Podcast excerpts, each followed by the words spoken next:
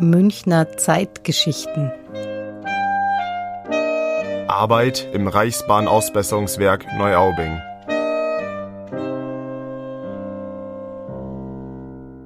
Wie könnte der Arbeitsalltag im Reichsbahnausbesserungswerk Neuaubing ausgesehen haben?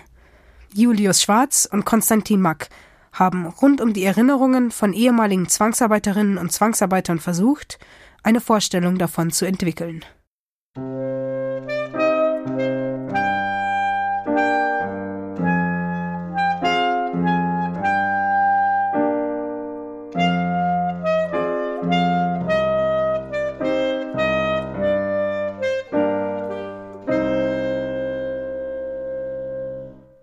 Die Zwangsarbeiter arbeiten im Reichsbahnausbesserungswerk Neuaubing.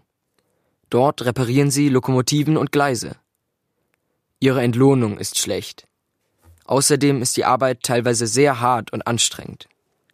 Die Ostarbeiter bekommen natürlich die Knochenjobs. Es gibt keine langen Pausen und der Druck ist enorm.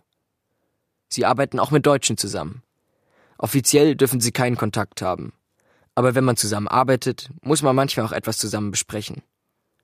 Vielen deutschen Arbeitern muss klar sein, dass die Zwangsarbeiter im Lager schlecht behandelt werden, aber sie lassen sich nichts anmerken. Beim Mittagessen bekommen Deutsche, Franzosen und Ostarbeiter jeweils etwas anderes. Wir wissen nicht genau, was es im Reichsbahnausbesserungswerk Neuaubing zu essen gab, aber es gibt einen Speisezettel vom Februar 1943 aus dem Reichsbahnausbesserungswerk Freimann im Norden Münchens. Der zeigt, wie unterschiedlich die Verpflegung für Deutsche und Ausländer war. Mittwoch. Deutsche Erbsensuppe, Hirschbraten mit Hörnchen. Franzosen Haferflockensuppe, Rindsbraten, Rettichgemüse.